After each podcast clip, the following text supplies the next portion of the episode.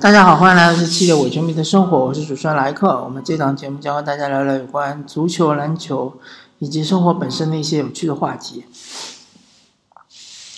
嗯，我们这一期还是和大家聊一聊有关 NBA 的话题。嗯，首先就是呃，周末的时候，詹姆斯哈登在火箭队主场面对马刺的时候，天神下凡拿下六十一分。呃，非常非常了不起，主要是因为这个赛季他已经第二次拿下了六十一分。嗯，好吧，嗯，对于这一场比赛或者这一个赛季啊，哈登的出色表现，呃，该吹的各大自媒体，呃，各位大神都已经吹过了。嗯，我就来说一说大家比较忽略的一点，嗯，就是说除了嗯嗯认为詹姆斯哈登。一分、两分、三分都非常精通之外，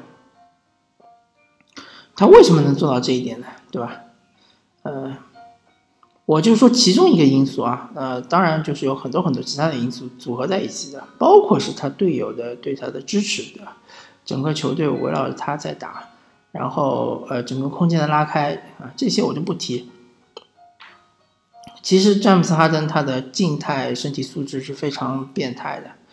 呃，大家可能忽略了这一点，呃，其实到目前为止，我觉得他的这个身体素质并没有下降。如果说你给他一旦给他机会的话，我相信他能够，呃，如果说中路啊门户大开，我相信他能够隔扣，比如像恩比德啊、安东尼戴维斯啊，啊，或者是特纳对吧？今年的盖帽王，或者甚至戈贝尔这样的球员。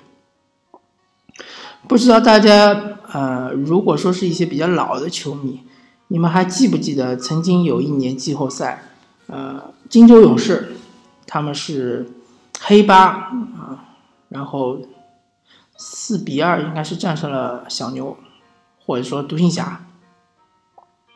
之后他们面对的就是犹他爵士，对吧？犹他爵士是战胜火箭，然后有一场比赛就是呃。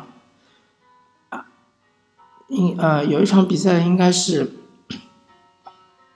嗯，当时他们的控球后卫也叫戴维斯啊，这个名我有点忘记了，嗯，反正也是戴维斯，大胡子戴维斯，对吧？胡子其实，呃，可能就比登哥稍微小少一点，对吧？他其实也是大胡子，大胡子戴维斯，身高其实不高，就可能一米九左右，然后他就隔扣基里连科，对吧？基里连科的身身体素质非常的。变态啊！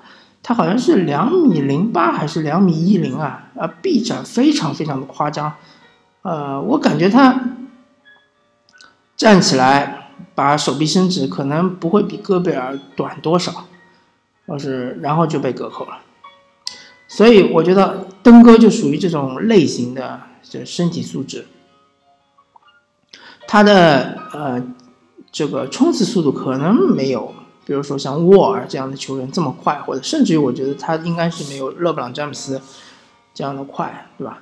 呃，他的力量可能比起来，呃，呃，比起比如说像是内线球员啊，或者说像是锋线上比较强的，像詹姆呃勒布朗这样的球员，可能是呃稍弱一点，对吧？但是他的核心力量非常的厉害。而且他的上肢力量，对吧？大家可以看一下，他这个肱二头肌，对吧？非常的粗壮，而且他有一招，呃，或者说他的反应速度非常的快。为什么这么说呢？其实就是他的那个大家所诟病的骗犯规，对吧？当他突入内线的时候，他首先是双手啊持球，对吧？因为你单手持球的话，真的很容易就被对方切掉。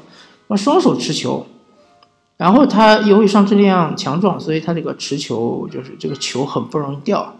然后他会把球暴露出来，让对方以为是能够切到这个球。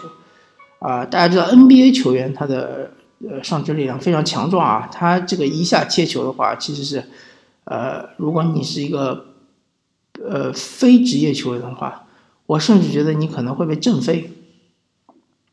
所以他这个嗯，一下切球他就会在你下手快要碰触碰到球的时候，然后就是移动一下，然后就让你切到他的手臂，对吧？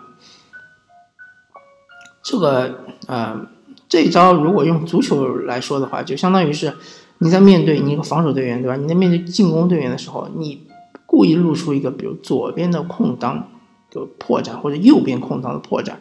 然后让他以为可以球一趟就过去，然后当他球一趟的时候，你迅速出脚，对吧？把这个球给截下，这个风险是非常非常大的，对吧？那如果你面对梅西或者 C 罗，我觉得你肯定是不敢这么做的，对吧？呃，或者说如果你是一个没有反应这么快的球员，那么那这一招也谨慎使用，对吧？那么哈登就是这样的，他反应非常非常的快。当你下手切球，你觉得肯定切到球的时候，最终你就切到他的手臂，对吧？呃，所以说啊，这两点是大家容易忽略的，就是一个是哈登的身体素质非常的劲爆，嗯，他的这个跑跳能力，对吧？包括他的这个核心的力量，上肢力量，对吧？我甚至觉得他下肢力量也是很强壮的。只是他现在很少用背背身单打，或者说他的背身单打技术相对于他其他的进攻技术是比较薄弱的。啊，如果他稍微练一练，比如找啊这个阿拉朱旺来练一练的话，我觉得他的脚步练出来的话，他的背身单打也是很厉害的。呃，所以说总而言之嘛，就是说能有这样的爆炸的得分能力，对吧？呃，能对自己的身体控制这么好，那他的身体素质是绝对不可能是。呃，普通人或者说在 NBA 是处于平平的这样的情况是不可能的。那么我们同时来看另外一位身体素质爆炸的球员，那他就是维金斯，对吧？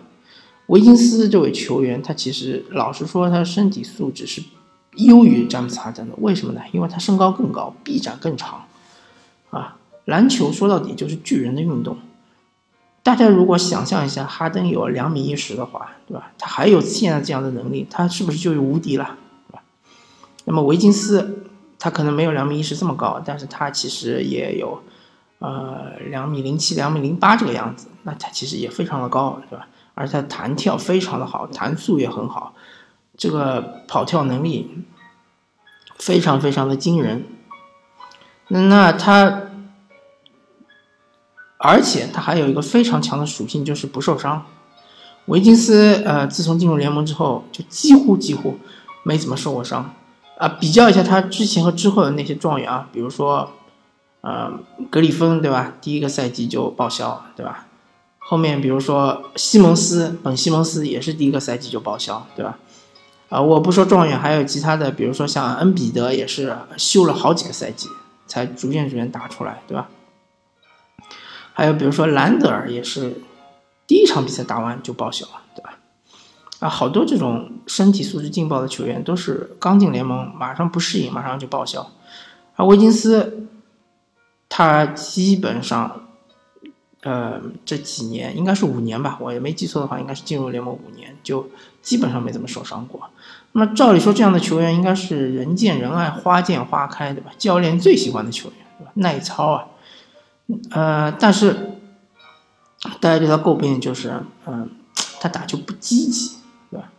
那么不积极这个事情就很要命了。首先，对于防守来说，如果你不积极的话，呃，你跟你说再多的防守战术都是扯淡，因为你怎么说呢？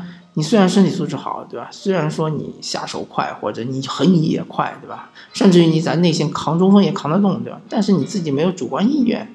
啊，不愿意去卡位抢篮板，对吧？啊，不愿意去，呃，快速的靠脚步横移去阻挡对方的突破，对吧？呃，甚至于你更愿意下手而不是下脚，对吧？这这一点，我相信大多数的打职业篮球，甚至于校队的教练都说过，就是打比赛啊，或者打篮球，你想打得好啊，你要靠脚步而不是靠下手，对吧？下手的前提也是你脚步已经控制住对手了，或者你你的脚已经将将你的身体移动到最佳位置了，然后再下手去切球，对吧？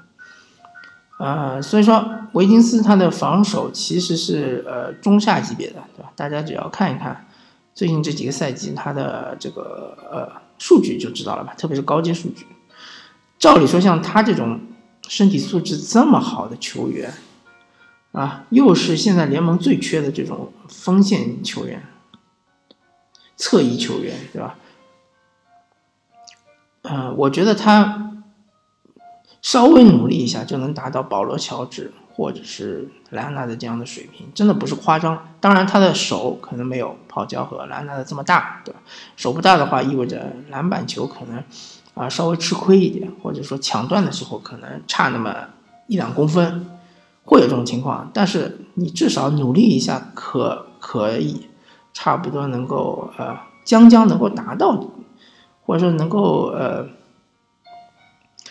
接近于这两位防守大神的这个水平。没有，维金斯差得很远，很远很远。那么进攻端呢？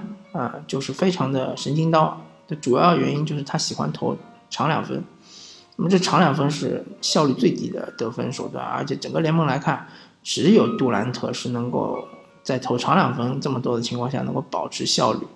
呃，再降一个档次就是德罗赞和阿尔德里奇了啊，再下面就是啊，效率就是降很多很多了。就就是对球员、球队是伤害的这种级别了。那维金斯就属于这种级别，是他投的长两分越多，对球队的伤害就越大。他这种劲爆素质、劲爆的身体素质，他不愿意去冲击篮筐，我觉得是很难以理解的。啊，当然冲击篮筐是要冒着受伤的风险，这点没错，对吧？但是你毕竟拿这么大的合同，对吧？你我要为球队啊付出你的全部，啊，你老是飘在外面投。那么你至少投三分球吧，对吧？或者你能够把想办法把三分球的命中率提高到呃，至少是这个三十七、三十八，甚至于最好是四十，对吧？啊，甚至于你可以利用你的身高的身高和弹跳的优势，你在外面就是呃超手投篮，像克莱汤普森这样，对吧？吃对面的小个儿，对吧？然后在完全不受干扰的情况下，你能够投出很高命中率三分球，那么这对球队还是有一定的帮助的。但维金斯他选择的这个进攻方式完全是不对的，呃，造成他其实场均罚球很少，那然后他又投了很多长两分，命中率又不够高，呃，所以就被大家戏称为是养生打法，对吧？我觉得维金斯这个球员还是个好球员。而且他是有潜力的，虽然说他已经打了五年了，但他仅仅也就是二十二岁、二十三岁这个样子。嗯，如果能够就是激发他的斗志，对吧？能够某一个球员，类似于科比或者乔丹这样的球员来到他的身边，对吧？呃，激怒他，对吧？让他每一场比赛都带着愤怒，呃，红着眼去一定要击败对方。那么在这种情况下，呃，维金斯，我觉得场均拿到个二十四五分，应该是完全没有压力的，而且他甚至于可以同时呃做到在进攻端的爆发和在防守端的爆发。相对唐斯来说，维金斯其实他的身体素质是更适合现在的现在的 NBA 打法啊，因为唐斯毕竟是身高比较高，对吧？他作为一个中锋来说，他防小个无限换防，如果防到一个空位，比如詹姆斯哈登，他完全是。防不了，对吧？完全是举手投降。啊，维金斯不一样呀，维金斯他这种身高，他真的是可以一防从一防到五，只要他愿意努力，愿意，呃，就是移动他的脚步，缓慢的脚步，对吧？让缓慢的脚步变得更迅速。啊，同时他当然需要积累一定的呃防守经验，这点肯定是没有问题的，因为防守其实和进攻一样啊，都需要呃一定的经验的累积，对吧？如果说，嗯，你完全是靠这个身体本能去防守，那么很容易犯规，或者很容易被对方一步过。那么，呃，但是首先你这个态度一定要端正，对吧？你先把态度端正了，然后你再累积你的防守经验，那么你的防守肯定是能够，呃，越做越好，这一点是完全没有问题的，对吧？无需质疑的。啊，所以我个人觉得呢，森林狼将维金斯留下呢，其实没有什么太大的问题。毕竟，毕竟说到底，他是一位啊不会受伤的啊钢铁战士，对吧？不会受伤这一点就很厉害。嗯，我们想想，斯蒂芬库里为什么当时签了一个四年四千万的同工合同，对吧？就是因为他呃进入联盟初的那几年老是受脚踝伤势的影响，对吧？嗯，还有我们想想，那么多有天赋的球员，像布兰登·罗伊啊，像是奥登啊，对吧？啊，这些球员为什么没有打出来？包括罗斯，对吧？为什么现在成为了一个底薪球员？从当年的 MVP 现在变成了一个底薪球员。包括甚至韦德，对吧？如果他半月板没有这个问题的话，我觉得，啊，他甚至于可以拿再拿一一到两个总冠军，完全没有问题，对吧？呃，或者说我们甚至于可以说是科比，如果科比当时不是跟腱断裂的话，我觉得他再打一到两个赛季的，呃，准巅峰状态也是没有问题，所以不会受伤这个，呃。这个 buff 是非常非常厉害的，对吧？在整个 NBA 来说，竞争这么激烈，对吧？对抗这么强，对吧？连勒布朗詹姆斯都不能幸免，也要受伤，对吧？所以维金斯好好打磨自己的技术，好好呃运用他的这种篮球智商，对吧？打得聪明一点，外线多投三分，内线多冲击篮筐，对吧？呃，多造犯规。这一点，我觉得维金斯真的应该向勒呃詹姆斯哈登学习，对吧？那我觉得，嗯，他至少至少至少最低的荣誉、最低的这个底线应该是进入西部全明星，对吧？再上线，我觉得，呃，甚至维金斯可以成为森林狼的一个基石球员，而不是唐斯。啊，当然，唐斯呃现在已经展现出很好的这个能力，对吧？